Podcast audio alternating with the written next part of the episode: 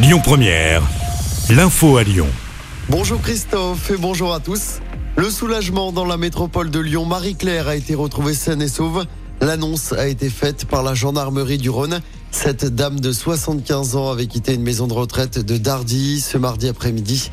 Elle a donc été retrouvée en bonne santé. L'appel à témoins est terminé.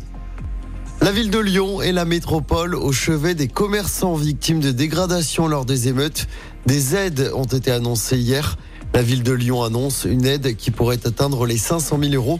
De son côté, la métropole de Lyon va voter une aide d'un million d'euros pour sécuriser les commerces.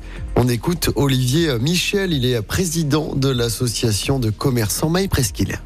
Bah, c'est insuffisant dans le sens où, euh, il y a certains commerçants euh, qui euh, se sont fait piquer pour 400 000 euros de cam. Ils avaient une assurance de 200 000, donc il leur manque 200 000. Donc c'est pas avec ce que a donné la mairie qu'on va couvrir ce type de dommages. Et les gens se demandent comment ils vont faire pour s'en sortir. Au-delà de, de l'aspect financier, c'est l'aspect psychologique d'aide qu'on a à apporter à ces commerçants qui n'ont rien demandé à personne et qui se sont fait dépouiller leur boutique. Et par ailleurs, je rappelle que les soldes d'été sont prolongés jusqu'au 1er août. Les commerces qui le souhaitent pourront ouvrir le dimanche. Du monde sur les routes pour ce premier week-end de départ en vacances. C'est orange pour demain et samedi sur les routes de la région. Ce sera même rouge en Ile-de-France demain. À noter que le drapeau vert sera de sortie ce dimanche dans le sens des départs et tout le week-end dans le sens des retours. Je rappelle qu'à Lyon, le tunnel sous Fourvière, attention, sera fermé pendant tout le week-end dans le sens Marseille-Paris. Fermeture ce vendredi à 20h30. Réouverture lundi à 6h du matin. Bonne nouvelle pour les fans lyonnais de Taylor Swift, la superstar américaine annonce une nouvelle date de concert au groupe Ama Stadium l'année prochaine. Elle se produira le lundi 3 juin sur la scène du stade de l'OL. La billetterie ouvre mardi prochain.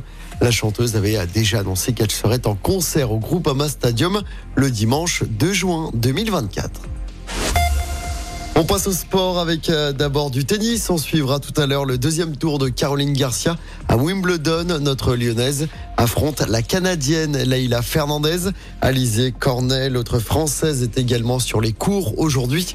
En football, l'OL a officialisé l'arrivée de Skelly Alvero.